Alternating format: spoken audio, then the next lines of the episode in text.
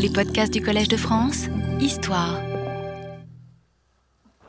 Mesdames, Messieurs, avec le cours précédent, si vous vous rappelez encore, nous sommes entrés dans le vif du sujet.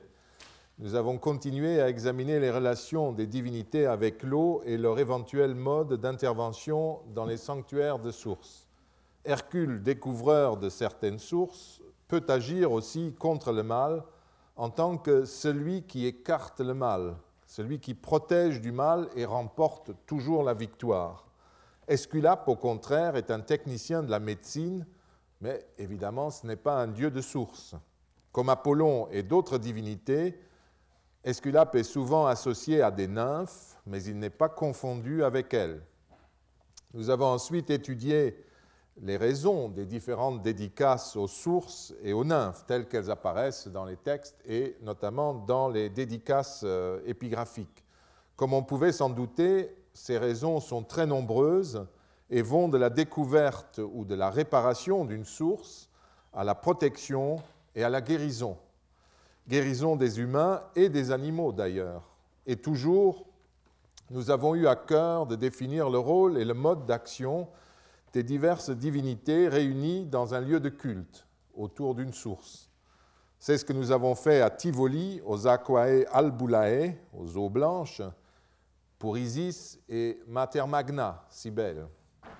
Nous avons conclu qu'il était donc courant de voir plusieurs divinités associées à une source, qu'elles aident à, à accomplir, qu'elles l'aident à accomplir sa tâche salutaire d'une manière ou d'une autre.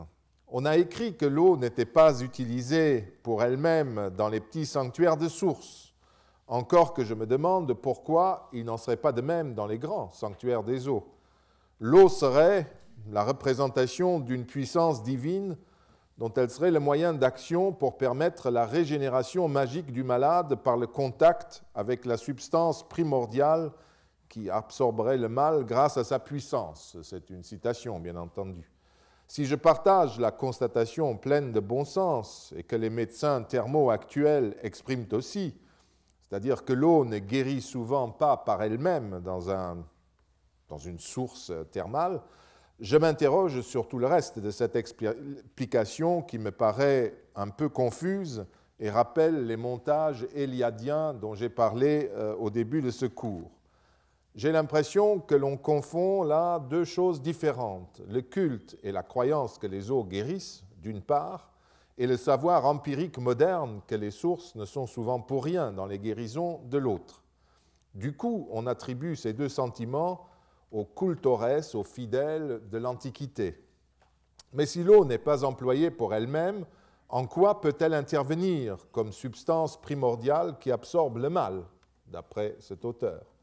Les sources possèdent ou sont censées posséder des propriétés qui n'étaient nullement ignorées des anciens, visiteurs et patients dans les sanctuaires de sources ou des médecins antiques. Ces eaux guérissaient à leurs yeux, parfois, pas tout le temps, mais certaines sources sont censées guérir de certains maux, de certaines maladies, avec ou sans assistance d'autres divinités. Le poème du cheval Samis à Tivoli, rappelez-vous, le montre très clairement. Il est tout à fait étrange de voir ignorer ces qualités dans l'explication du sanctuaire de Deneuvre dans la Moselle, que nous verrons euh, dans la suite, où Hercule est actif auprès d'une source. L'eau ne doit pas être oubliée dans cette affaire. Cela n'empêche qu'un certain nombre de sources attirent d'autres divinités qui aident et renforcent éventuellement les sources dans leur intervention mais en fonction de leur mode d'action propre, et non par une sorte de régénération magique du malade par le contact avec je ne sais quelle substance primordiale. Les anciens ne voyaient pas dans l'eau une substance de ce type, mais bien des qualités efficaces par elles-mêmes. Revenons encore un instant au poème sur la guérison du cheval Samis, qui, malgré ses obscurités, n'est pas sans rappeler celui qu'Adrien fit inscrire sur le tombeau de son cheval bien-aimé, Boristène, dans un lieu hélas inconnu des Alpes-Maritimes. Le traitement par les aquae albulae d'une blessure, des articulations et des tendons correspond à ce que plusieurs auteurs antiques rapportent sur cette source de Tivoli. D'après Pline l'Ancien, les aquae albulae guérissaient les blessures et permettaient de récupérer le fonctionnement des articulations et des tendons, exactement ce qui est arrivé à notre cheval. Alors que Suétone, le biographe des empereurs, raconte à propos d'Auguste que ce dernier y soignait ses tendons. Il devait y avoir des tendinites. Les médecins ou les naturalistes connaissent, connaissent et indiquent les vertus des os. Et il n'est pas question, euh, je le répète encore, de nier ce savoir au cours de notre enquête. Je reprends à Marie-Thérèse euh, Fontanille un tableau qui vous donne les principales utilisations des eaux naturelles d'après le chapitre 10 de la collection médicale d'Oribase et Pline l'Ancien, notamment au livre 31. Ces traitements, nous le verrons dans le détail plus loin, portaient soit sur l'immersion, comme celle de notre cheval, Samis, ou de l'empereur Auguste, qui soit sur la boisson, ce qui est beaucoup plus rare. L'empereur Auguste, en effet, nous le savons aussi, euh, avait pour habitude à Tivoli, à la source Albula, la source blanche, pour calmer son état nerveux ou l'état de ses tendons, il avait l'habitude de s'asseoir sur un tabouret de bois et de plonger alternativement dans l'eau ses mains et ses pieds. C'est une source très froide. Hein. Nous y reviendrons. Nous en resterons là provisoirement pour ce qui est des divinités actives autour des sources et de leur mode d'intervention et éventuellement des guérisons.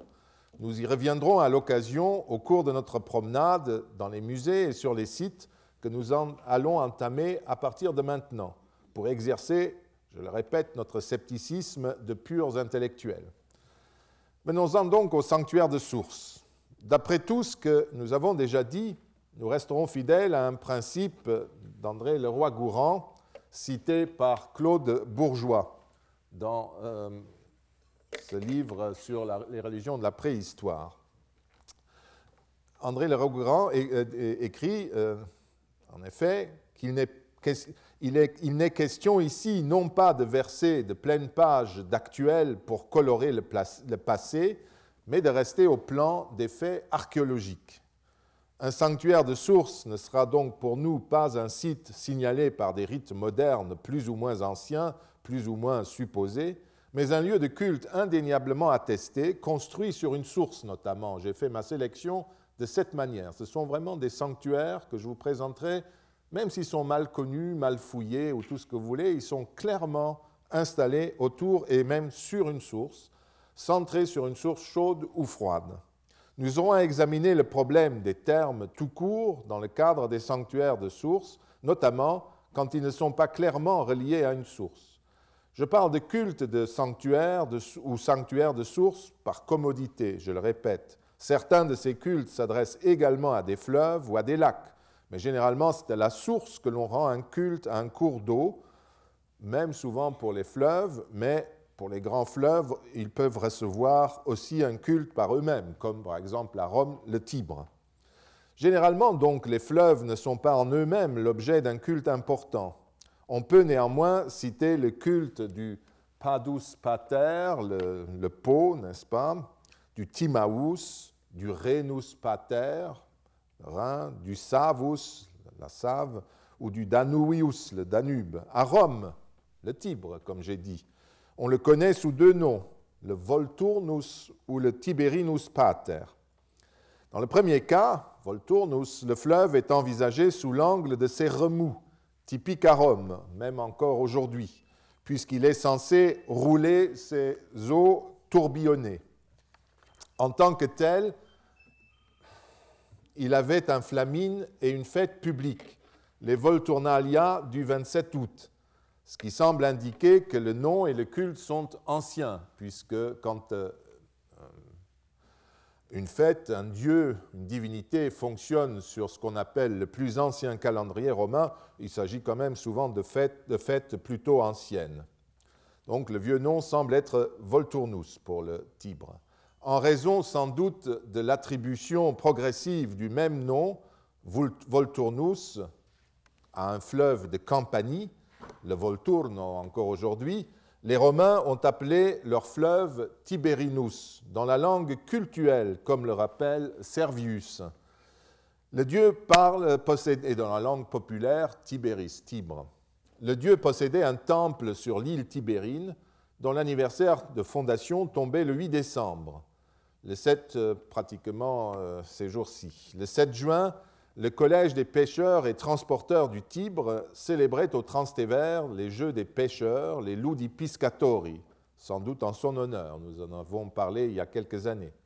Les lacs comme le Benacus, le lac de Garde, ou le Fucinus, le lac Fusain, sont également l'objet de culte. Revenons au sanctuaire des sources.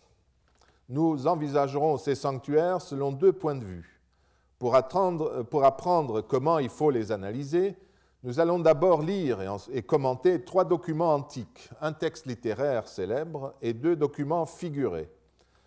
Ensuite, nous visiterons une, série de sanctuaires de sources en Italie et dans les provinces afin de vérifier si la topographie constatable correspond aux descriptions des anciens notamment de ce texte que je vais lire et de quelques éléments qu'on a déjà dit plus haut, et aux caractéristiques euh, dégagées. Donc, quelques sanctuaires de sources d'après des sources explicites, écrites ou figurées. D'abord, une source écrite, le texte de Pline sur les sources du Clitum. La plus belle description d'un sanctuaire de sources est celle que Pline le Jeune fait euh, aux alentours des années 100 de notre ère, de sa visite aux sources du Clitum près de Bevagna, en Ombrie. La lettre de Pline décrit avec une relative précision l'aménagement du site et les pratiques cultuelles qui y étaient pratiquées.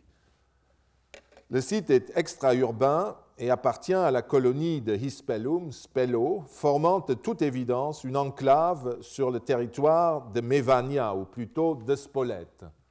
Vous voyez, le Clitum est là, euh, Spolète se trouve ici, les limites du territoire sont à peu près celles-là, et vous verrez ensuite, euh, Bevagna qui euh, se trouve en haut, un peu plus haut que notre plan.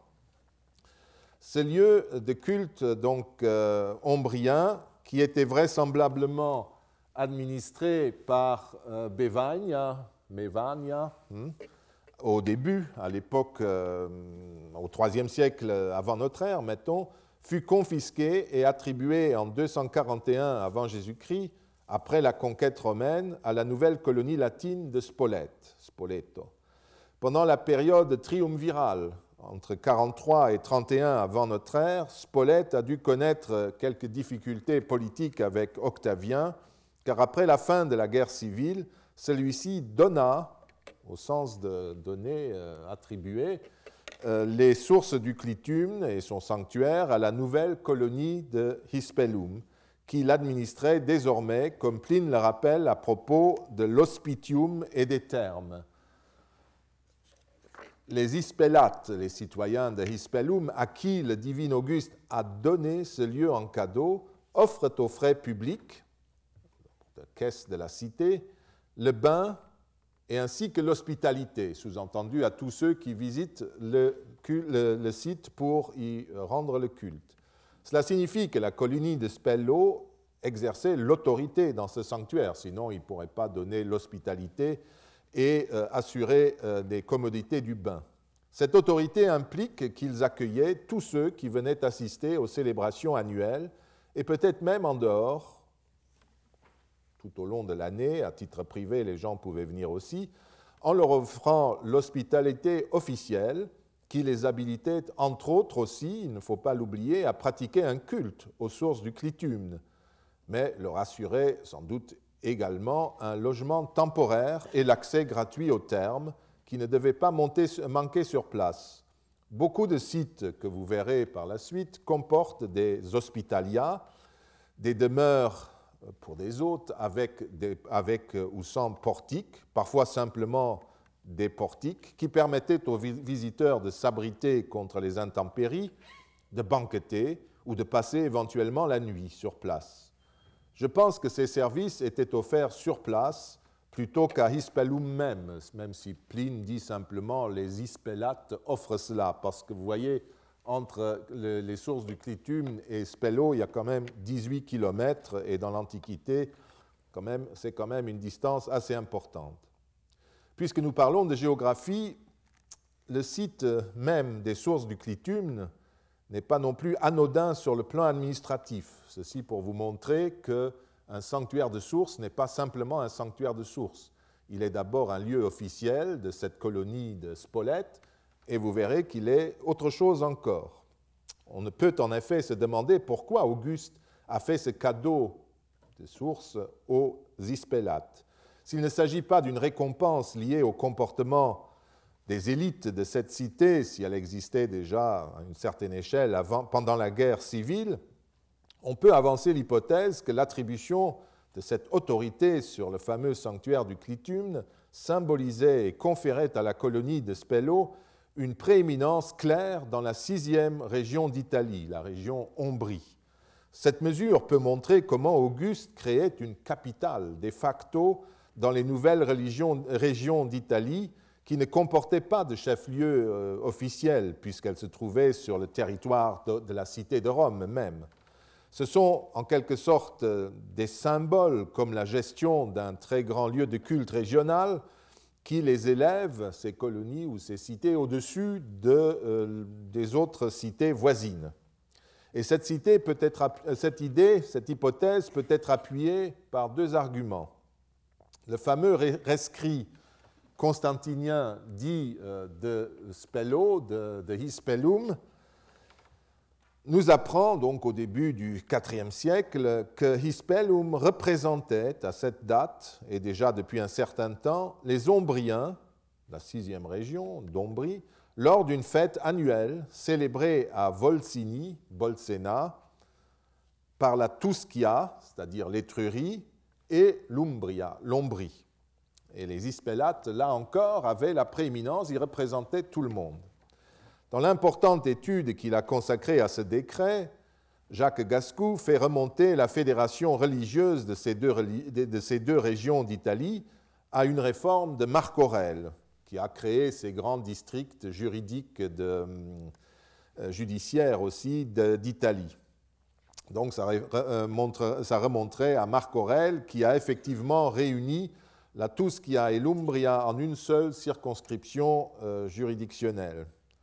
Volsini fut apparemment choisi alors comme siège de cette fête annuelle, sans doute en raison du prestige de l'antique sanctuaire étrusque de Fanum Voltumne, le sanctuaire de Voltumnus, situé sur son territoire. On peut en effet imaginer que, en tout cas à l'époque euh, romaine, ce grand sanctuaire était situé près de Bolsena. Une plaque retrouvée à cet endroit dans la propriété dite Al Poggio euh, je vous montre la référence, le, morceau est très fragmentaire, porte une inscription monumentale en l'honneur de l'empereur Gordien III, 240-41 de notre ère, et dont un fragment mentionne l'ombrie et des restaurations. D'après les rédacteurs du corpus des inscriptions, ce document est en relation avec les jeux fédéraux dont traite le rescrit de Spello, et peut-être même avec l'ancien sanctuaire euh, de Fanum Voltumne, mais celui-ci pourrait bien sûr aussi se trouver à côté d'Orvieto, qui est la Volsini euh, étrusque détruite par les Romains. Et peut-être qu'ils ont tout déplacé, on ne sait pas plus.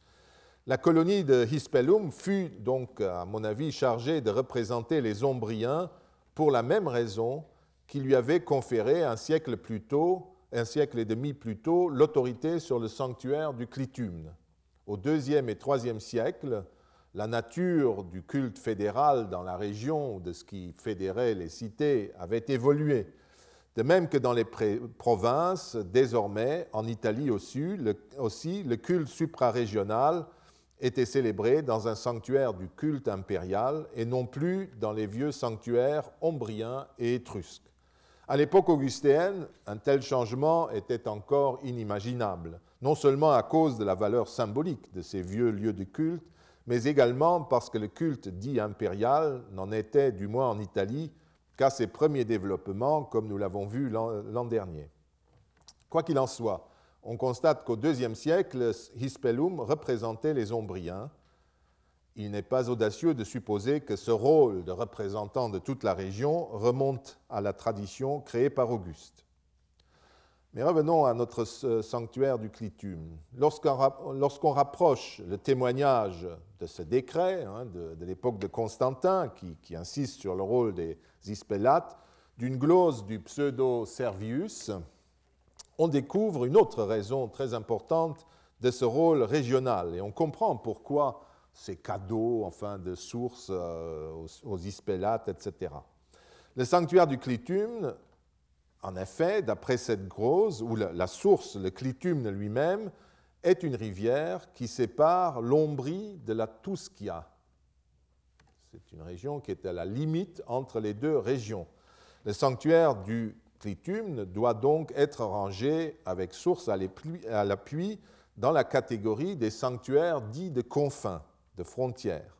C'est même un vrai sanctuaire de confins puisqu'il sépare les deux régions qui nous intéressent. Il n'est pas le seul sanctuaire de source qui joue un tel rôle. Le sanctuaire de Méphitis en Irpinie, en Italie du Sud, que nous verrons aussi, formait, d'après Servius, le commentateur de Virgile, le nombril de l'Italie. Une Italie dont, les documents qu'il a dû utiliser devaient être antérieurs à l'époque de César, dont ses sources, donc ces documents, excluaient encore la Gaule cisalpine les aquae cutiliae, que nous verrons aussi, les eaux coutiliae, portaient également ce titre de nombril de l'Italie, mais désormais c'était par rapport à une Italie qui n'allait pas seulement jusqu'aux limites de la plaine du Pô, mais qui allait jusqu'aux Alpes. Et donc le nombril de l'Italie a bougé un peu vers l'Italie du Nord.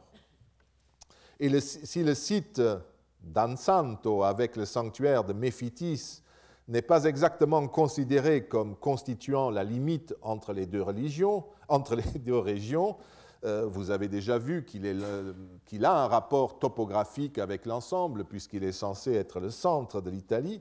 Il est néanmoins situé, comme euh, vous pouvez le lire dans le texte de Servius, euh, sur le côté, sur le flanc de la Campanie et de l'Apulie.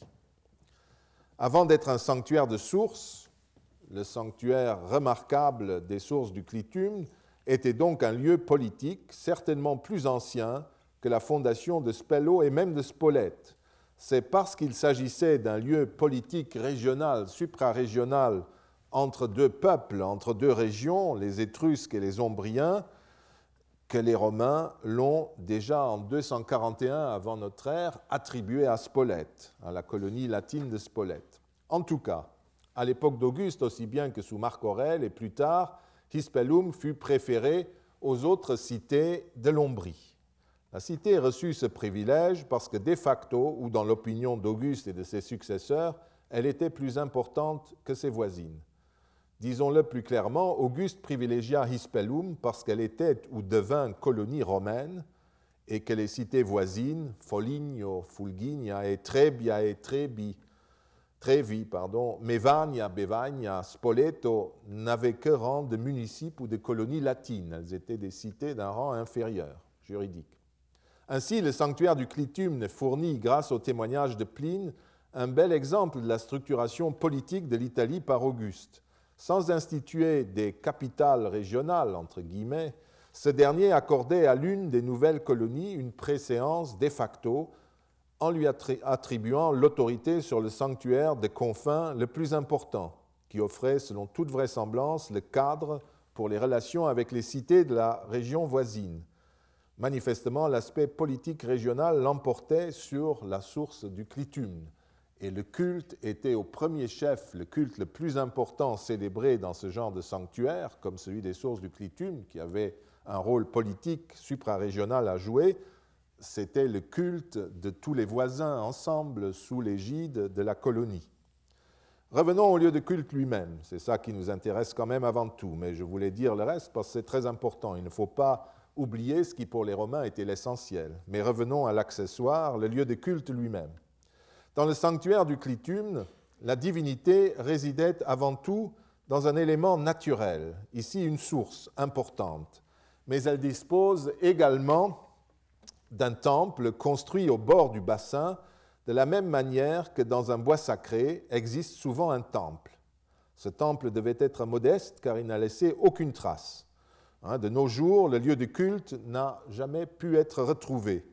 Il existe à côté du ruisseau un restaurant et d'un restaurant de poissons digne du grand Dieu, un mausolée chrétien transformé en, en église par la suite. Mais aucune trace du fameux sanctuaire n'a encore été retrouvée, ni d'ailleurs des termes qui paraissent avoir existé à côté. Pline n'est pas le seul qui donne une description du sanctuaire, les sources du clitum étaient très célèbres et ont été chantées et décrites par de nombreux auteurs antiques. Annie Dubourdieu a dressé un catalogue raisonné de ces diverses descriptions. Je m'appuierai sur la description de Pline, qui est la plus développée et la plus précise. Aux sources du clitum, les clivages spatiaux sont nettement soulignés. Le centre du sanctuaire est constitué par une source située au pied d'une colline. Pardon, je ne sais pas ce qui se passe là.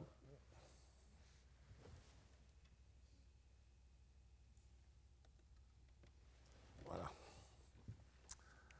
Voilà. Euh, une source donc constitue le, centre du sanctuaire au pied d'une colline à pente douce boisée de cyprès. Je cite une médiocre hauteur se dresse, boisée et ombragée par d'antiques cyprès. À son pied, la source jaillit et se répand par plusieurs filets inégaux. Une fois dégagée du bouillonnement qu'elle forme, elle s'étale en un large bassin, limpide et transparent, si bien qu'il est possible d'y compter les pièces, stipes, qu'on y jette et les cailloux qui brillent. Pline parle d'une colline boisée et sombre qui peut correspondre au lucus du clitum évoqué par, euh, par exemple par Properce.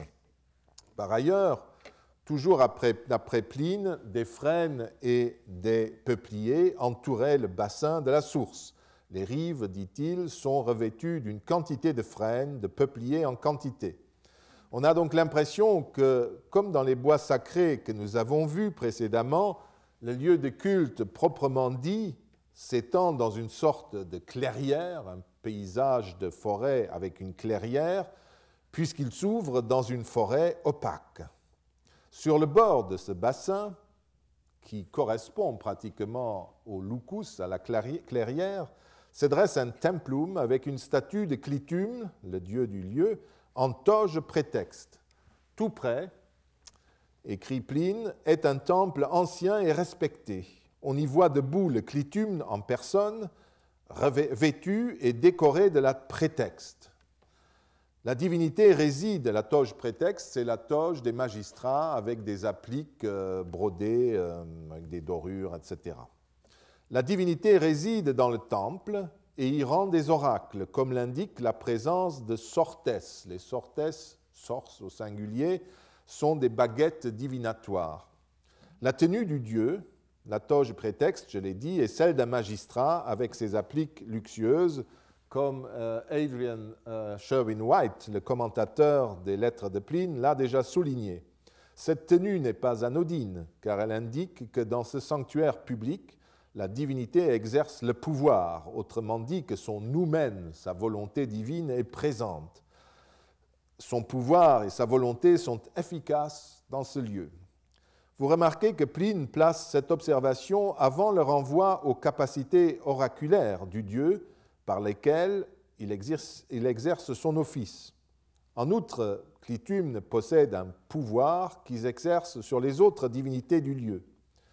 Il faut ici noter que d'après euh, Vibius Sequester, un auteur euh, d'extrait des poètes, il est appelé Jupiter Clitumnus, Jupiter Clitum.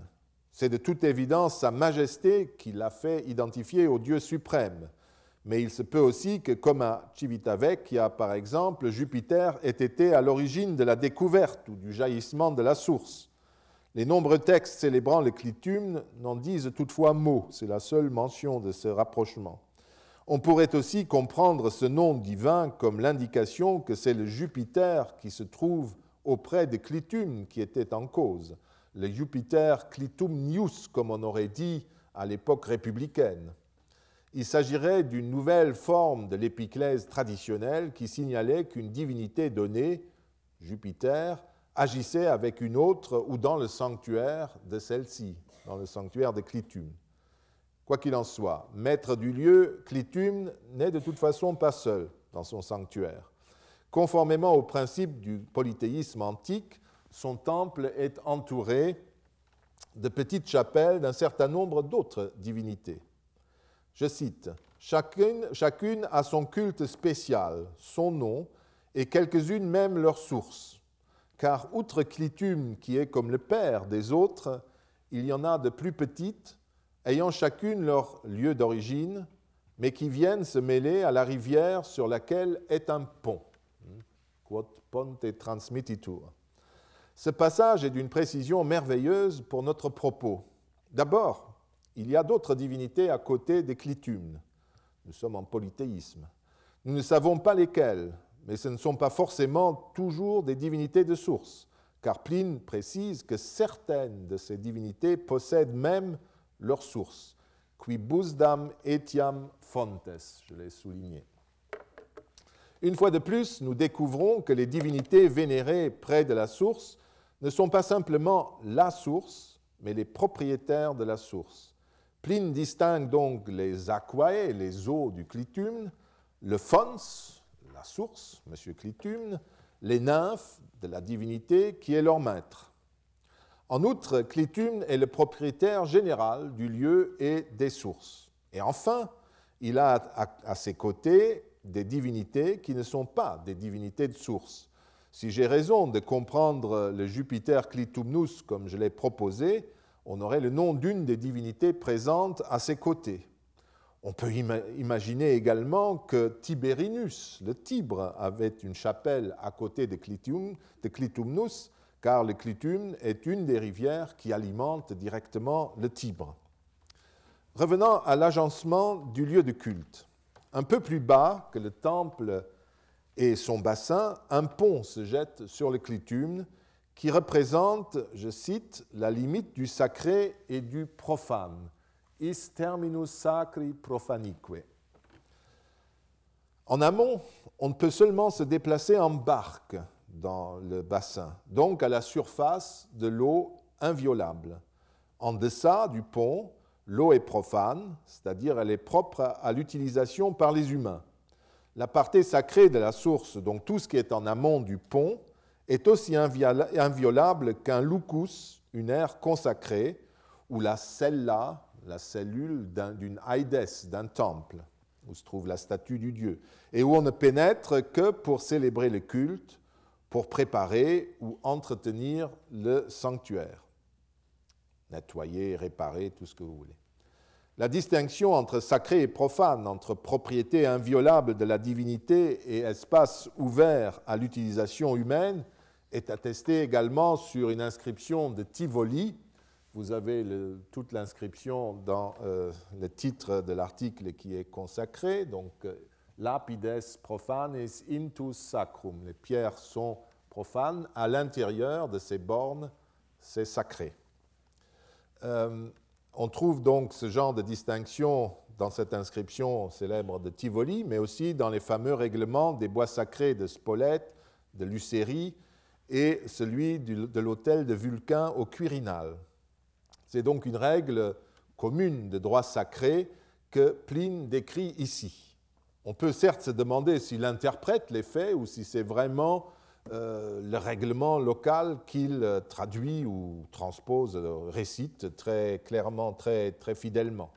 C'est possible qu'il interprète le site en fonction de, de, son impression, encore que je ne vois pas pourquoi il n'aurait pas décrit les clivages qu'il connaissait et dont les inscriptions, comme celle de Tivoli, signalaient les qualités juridiques. En tout cas, interprétation ou simple lecture sur des bornes, si vous voulez, le texte de Pline offre un, point de vue antique compétent de la part d'un sénateur de haut rang, de surcroît d'un prêtre public, bref, de quelqu'un qui appartient au groupe des personnes qui comprenaient et géraient même à Rome ce genre d'espace. Donc on peut absolument lui faire confiance sur ce point. À mon avis personnel, c'est une description compétente. C'est ainsi que le site fonctionnait. En amont du pont, c'est sacré en, aval, c'est profane. De même qu'un chemin donne accès à un bois sacré, on peut atteindre par barque le centre du sanctuaire sans toutefois pénétrer dans l'eau, qui est inviolable. Pline ne décrit que l'aspect touristique de, ce trajet en barque, mais il est vraisemblable que la même voie était empruntée par ceux qui célébraient le culte ou consultaient, par exemple, l'oracle. Les règles concernant le lac Vadimon, décrit par Pline quelques lettres plus loin, nous y reviendrons, sont plus sévères, car à cet endroit, toute navigation est interdite, sans doute parce que le lieu de culte proprement dit se situait en marge du lac et qu'on n'avait pas besoin d'aller plus loin, alors qu'on a l'impression que peut-être au Clitumne, il faut, on ne peut accéder que par le bassin au lieu de culte. Le sanctuaire de Clitumne ou le lac Vadimon appartiennent au même type de sanctuaire que les sources des grands cours d'eau, les bois sacrés, les grottes, les sources chaudes ou les lacs d'une profondeur insondable, pour utiliser l'énumération de Sénèque que nous avons vue au début de ce cours. Autrement dit, il s'agit toujours de phénomènes naturels surprenants. Le sanctuaire du Clitumne l'était par, la clarté exceptionnelle de son eau et par sa puissance. Quand il jaillit, il possède tout de suite une force et une puissance extraordinaires. À partir de là, écrit Pline, la source avance non, pas, non par la fait de la pente, mais par sa seule abondance et pour ainsi dire par son poids. C'est une source encore et c'est déjà un cours d'eau considérable, portant même des bateaux, etc. Donc côté extraordinaire. Le lac Vadimon est merveilleux par ses îles flottantes. Ces lieux naturels surprenants n'étaient pas sacrés en eux-mêmes, comme nous l'avons vu, et vous voyez que Pline ne n'écrit rien de tel. Ils l'étaient en tant qu'ils étaient la création immédiate d'une divinité et, d'une propriété, une propriété divine immédiate, que les, hommes, les humains, se bornaient à reconnaître et à consacrer comme telle. Dans le cas du clitumne, Pline se réfère clairement à cette représentation puisqu'il évoque non seulement sa pureté de verre, purus et vitreus, ou sa puissance, fons agut, une source euh, encore et déjà un, très vaste fleuve, et il invoque aussi l'efficacité de son pouvoir divin, le Numen Praesens. La blancheur du clitumne est même devenue un lieu commun de la littérature latine. Quelle était la vie religieuse maintenant aux sources du clitumne En dépit de la brièveté de l'esquisse plinienne, quelques éléments de la vie religieuse privée à la source du clitumne sont attestés. Nous ne savons rien des grandes fêtes annuelles qu'il devait avoir dans ce cadre fédéral que je vous ai dit, enfin entre voisins, on peut avoir quelques idées sur euh, la vie religieuse euh, en marge des grandes cérémonies, la vie religieuse que nous appelons par commodité privée. D'un côté, le visiteur peut voir dans le bassin de la source les monnaies, stipes, offertes en don ou en acquittement d'un vœu. Le jet de cette monnaie dans l'eau, qui est la résidence et la propriété du dieu, est équivalent au, au jet dans un tronc, comme on en trouve tellement devant les temples eux-mêmes. Les visiteurs peuvent apparemment consulter également un oracle, parce que, comme je l'ai dit, des sortes, des baguettes magiques, enfin magiques euh, divinatoires, sont visibles dans le sanctuaire. Pris à la lettre, le texte ne dit pas que l'oracle fonctionne quotidiennement, mais seulement que les baguettes divinatoires sont visibles. Exposées devant le temple ou présentes dans les motifs décoratifs de celui-ci, elles constituent en tout cas un signe de la puissance du dieu Clitumne, de la même manière que le trépied renvoie au pouvoir divinatoire d'Apollon. Apollon delphien. Mais malgré le caractère allusif de cette information, il est probable que le dieu donnait des réponses oraculaires. Pline ne nous apprend rien du fonctionnement de cet oracle. Il existe toutefois une petite anecdote dans la vie de Caligula, de Suétone, qui paraît attester les consultations divinatoires. La visite de l'empereur Caligula eut lieu, d'après Suétone, avant la campagne de Germanie il raconte que Caligula ne se mêla de guerre et d'entreprise militaire qu'une seule fois, et ce ne fut point à la suite d'une décision réfléchie, Mais un jour qu'il était allé à Mévania pour voir le bois et le fleuve du Clitumne, comme il l'avertit de compléter l'effectif de sa garde batave, il lui vint l'idée d'entreprendre une expédition contre les Germains. nous sommes dans la polémique euh, contre Caligula, qui paraît dans toute l'historiographie romaine comme un monstre et un fou. Et donc toutes les décisions qu'il a prises sont, euh, toutes les décisions sont folles et absurdes.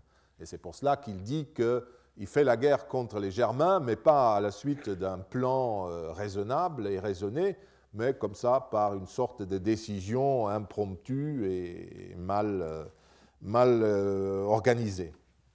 D'abord, dans ce texte, il faut traduire admonitus comme euh, je l'ai fait, n'est-ce pas? Euh, Normalement, on traduit dans les traductions que vous pouvez lire euh, un jour qui, comment, comment est le passage, un jour qu'il qu'il avait été, qu'il était allé à Mévania pour voir le bois et le fleuve de Clitume, comme on lui parlait de compléter sa garde du corps, etc., il décida si l'on donne aux mots leur plein sens, le participe admonitus peut concerner et doit même concerner l'oracle de Clitum. En effet, admonere s'applique à des prodiges ou à la consultation de la fraissure sacrificielle euh, dans cet acte divinatoire préliminaire au sacrifice. Et je propose de sous-entendre dans notre texte sortibus, admonitus sortibus, par les sortes, euh, ou a sortibus, tout ce que vous voulez, euh, il prit cette décision. Telle est aussi d'ailleurs l'interprétation de John Balsden qui a fait une biographie de Caligula. À ses yeux, Caligula consulta les sortes, les baguettes divinatoires, pour évaluer les chances de succès d'une campagne en Germanie. Donc pour lui, c'est vraiment une décision totalement raisonnée. Moi, je me demande s'il n'est pas plus conforme au texte et plus généralement à l'ambiguïté connue, bien connue des oracles, de comprendre que Caligula a rendu visite à cet oracle et qu'il y a consulté l'oracle et l'oracle reçu se présentait comme une sorte d'énigme qu'ensuite Caligula a résolu à sa manière. Ce genre de texte énigmatique, qui appelait une interprétation, correspondrait bien à la technique des baguettes, qui comportait des phrases stéréotypées que les consultants manipulaient ensuite. Caligula a dû interroger le dieu sur ce qu'il devait faire, par exemple, pour le salut de l'Empire ou pour celui de sa personne. La décision de alors la réponse du dieu fut d'accroître l'effectif de sa garde du corps. La décision de l'empereur est, dans cette éventualité, beaucoup moins absurde que celle qui est décrite par Suétone. C'est un oracle reçu et non pas un simple conseil de son entourage qui serait à l'origine de l'entreprise militaire. Comme la réponse de Clitum, l'interprétation de Caligula ne contredit pas les, lois du genre oraculaire. Caligula sait en effet que sa garde impériale est composée de Bataves, donc de Germains, et décide que pour augmenter le nombre de Germains soumis et prêts à entrer dans sa garde, eh bien, il faut faire la guerre aux Germains. C'est donc cela que Clitum lui a fait comprendre. Quoi qu'il en soit, nous ne savons rien d'autre de l'oracle du Clitum et des autres dévotions qui s'y déroulaient du côté du culte, à côté du culte officiel. Toutefois, il est peu vraisemblable que ces actes aient conservé exclusivement et principalement des guérisons. Ni les nombreuses euh, sources littéraires sur le clitum, ni Pline ne les laissent entendre. D'après nos documents, le clitum s'intéresse avant tout au salut au sens propre, c'est-à-dire à, à l'intégrité physique et morale. Comme Annie Dubourdieu l'a relevé dans son article sur les sources du clitum, la source est salutaire pour les hommes et notamment pour le bétail, au point que les animaux qui sont élevés autour de ces eaux sont les plus aptes à être sacrifiés, notamment à Jupiter capitolin et notamment comme victime triomphale lors du triomphe. Enfin, il est à présumer que ces oracles concernaient également le salut au sens le plus englobant. Pour en savoir davantage, il faudrait malheureusement localiser et fouiller le sanctuaire, car seuls les ex-voto pourraient nous en dire davantage. Mais pour l'instant, euh, c'est exclu parce qu'on ne sait même pas où se trouve le temple. Revenons au sanctuaire lui-même. Toutes les parois et toutes les colonnes portent, d'après Pline, des inscriptions de toutes sortes qui célèbrent la source et le Dieu. Les premiers commentateurs de ce passage ont supposé qu'il s'agissait plutôt d'inscriptions que de graffitis, puisque ceux-ci, je cite, seraient rares ou inexistants dans les sanctuaires ruraux d'Italie.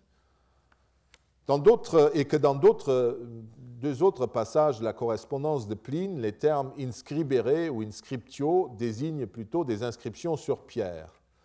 Elmer Merrill, un des éditeurs euh, des, lettres de Pline, admet toutefois qu'il peut s'agir de graffitis. Paul Venn, quant à lui, considère que, que, des graffitis votifs auraient leur place plutôt sur les objets offerts que sur les parois du temple, et suppose que Pline décrit des proscinèmes de touristes concernant la source et de dévots concernant le Dieu. Une découverte récente permet de progresser dans l'interprétation des graffitis de Pline. Un autre sanctuaire rural, situé un peu plus au sud, près de Sulmona, dans les Abruzzes, consacré à Hercule Courinus, a livré une série intéressante de graffitis datables du 1er siècle avant au 1er siècle après notre ère. Ils sont gravés dans l'enduit, provenant des parois du sanctuaire et même sur une colonnette de calcaire qui devait appartenir à un édicule quelconque. Parmi les neuf textes ou fragments de textes déchiffrables figurent trois graffitis votifs, des vœux au plein sens du terme. C'est de toute évidence de ce genre de texte que Pline euh, parle dans sa description du sanctuaire du Clitum. Le document euh, qu'on trouve dans l'année épigraphique de 1981 sous le numéro 283 concerne par exemple l'acquittement d'un vœu contracté par un certain Gaius Nonius, euh, fils de Lucius de la tribu Sergia, du municipe de Sulmo, alors qu'il était soldat, si salvus et castris redisset, s'il revenait sain et sauf du camp, c'est-à-dire de son service militaire.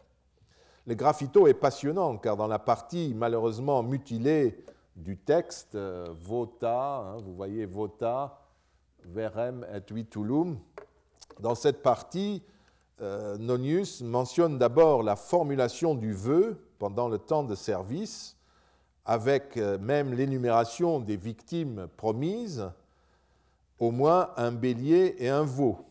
Je restituerai volontiers dans la lacune ici euh, un verbe comme fekit ou nuncupavit en, en construisant vota facere avec l'accusatif je lirai donc qu'il formula le vœu d'un bélier et d'un veau, par exemple. La restitution du verbe, même si on ne peut pas le choisir, mais de, la substance d'un verbe votif, n'est-ce pas, ne me, ne paraît poser aucun problème. Euh, pour le reste, euh, on peut le construire en général, euh, vota avec l'accusatif, ça se trouve. Quoi qu'il en soit, Nonius donne ensuite dans la deuxième phrase, du, euh, le reste du contrat votif, l'acquittement du vœu, puisqu'il écrit et votis damnatus attest et contraint d'acquitter son vœu, le voilà, il est présent hein, pour le faire, et il l'a fait, sous-entendu. Son graffito est en quelque sorte la quittance publique de l'acquittement votif. Dans un temple de Mercure euh, situé à Châteauneuf euh, de Savoie, euh, on a également relevé de nombreux graffitis votifs ou non, dont voici un exemple. Autrement dit, il existait bien, maintenant nous le savons, avant on pouvait en douter, il existait bien des graffitis sur les enduits du temple, des temples, et seul le hasard archéologique nous a privés jusqu'à présent de ce type d'inscription. D'ailleurs, un avertissement provenant de Rome et euh, concernant un sanctuaire de Sol Divinus, le divin soleil, interdit aux célébrants ou aux visiteurs de faire des inscriptions ou des graffitis sur les parois et les banquettes des lits de table. Un autre graffito de Sulmona est plus intéressant encore. Il s'agit encore une fois d'un acquittement de vœux. Il s'agit même, sous forme de petits poèmes, il s'agit maintenant d'acquitter des vœux échus spectatnam debita solvere vota. Maintenant, il faut acquitter les vœux. Les vers 4 et 5 sont particulièrement importants pour nous, après ce que nous avons lu chez Pline. Numen que sacratum ecce venit felix que patet. Je traduirai volontiers par Et voici que vient ta puissance sacrée et s'ouvre porteuse de succès. Rapproché des vers 45 et suivants du livre 6 de l'Énéide, euh, où la Sibylle, qui doit interroger pour Aîné les destins, emploie la même euh, formule, hein, Deus ecce Deus, le Dieu, voici le Dieu. Et de l'attestation, je le rapporterai aussi, euh, rapprocherai aussi de l'attestation de baguettes oraculaires dans les sanctuaires d'Hercule à Ostie et à Tivoli, ce qui montre que, pour montrer que ce genre de vers dans les graffitis du sanctuaire d'Hercule Corinus à Sulmo ne sont absolument pas surprenants. Ce sont au contraire de très belles confirmations. On ne peut manquer de rapprocher les vers cités de la description des sortes par Pline.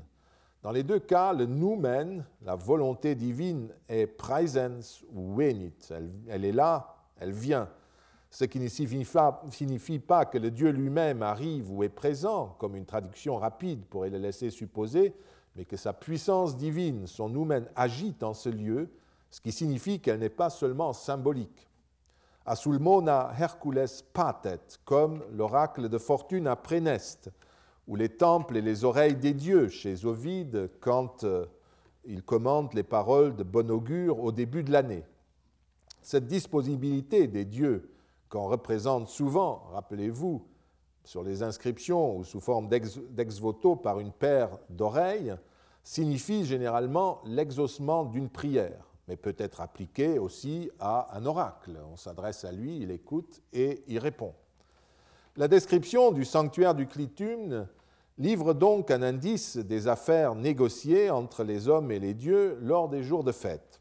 Il ne s'agit pas seulement de vœux, mais également de consultations d'oracles.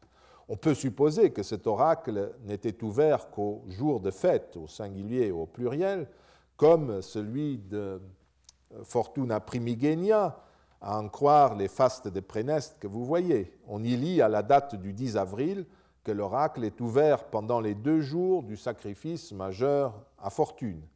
Il est possible que l'oracle de Fortune ait été ouvert à d'autres occasions, mais en tout cas, la formulation du commentaire des fastes exclut qu'il était ouvert en permanence, sinon on ne l'aurait pas dit, qu'il était seulement ouvert pendant deux jours. Il y a peut-être d'autres fêtes où il était euh, ouvert, mais certainement pas en permanence. L'information la plus importante que livre la description de Pline est la justification précise de la sacralité de la source. Une puissance divine la crée sous les yeux du visiteur et lui confère cette impétuosité propre et cette blancheur extraordinaire qui la rendent divine. Le Dieu lui-même porte les insignes de cette puissance efficace, la toge prétexte. À côté de l'oracle du Dieu, le texte donne aussi un élément structurel tout à fait essentiel. Sans parler du fait que Clitum n'est en fait que la plus importante d'une pluralité de sources, nous apprenons que le lieu de culte est divisé en deux secteurs différents et opposés. D'un côté, le bassin qui est sacré, qui est la résidence du Dieu et de ses pères, où l'on ne peut pas pénétrer, de l'autre, la même eau, désormais profane, où l'on peut pénétrer et dont on peut aussi se servir. Les œufs sacrés sont donc intouchables parmi les humains. Ceux-ci peuvent les contempler, se mouvoir même à leur surface, suivant l'endroit, y faire des offrandes, y jeter des offrandes, mais ils ne peuvent jamais s'en servir pour des activités humaines, mortelles. Cette règle qu'il faudra essayer de détecter ailleurs et qui ici est explicite, n'est-ce pas, est en tout point conforme aux qualités spécifiques de l'espace sacré dans le droit sacré romain. Elle vaut pour les bois sacrés aussi bien que pour les temples et pour les espaces généralement qualifiés de sacrés. Changeons maintenant de registre, sans continuer de consulter les sources antiques directes qui décrivent les sanctuaires des eaux. De la littérature, nous pouvons passer aux arts figurés, qui ne sont pas moins clairs que le texte de Pline. Entre, à la fin du XVIIIe siècle, on a découvert en Espagne, en Vieille Castille, dans la région de Santander, à Otañez, sur le territoire de l'antique Flavio Briga, Castro Urdiales, dans une ruine, une patère d'argent. que nous avons déjà vu et qui peut appartenir à un dépôt cultuel. Je l'ai décrite sommairement jusqu'à présent.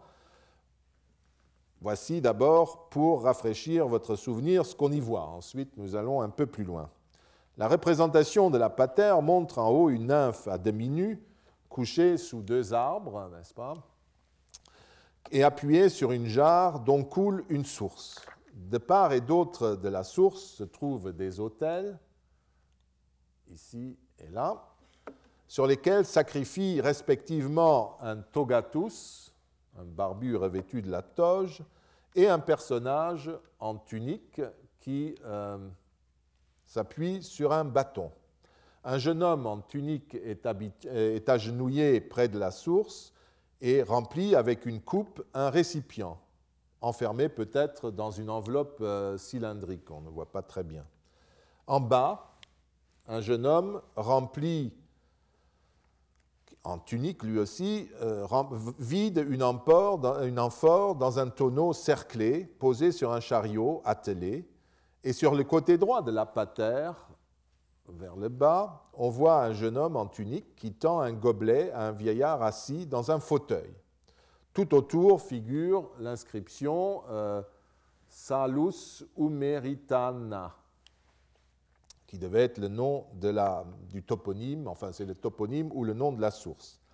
Cette patère, qui est datée entre le 1er et le 4e siècle, a fait l'objet de beaucoup d'études dont vous pouvez retrouver, si vous le voulez, la bibliographie chez euh, Diez de Velasco dans son livre sur thermalisme et religion.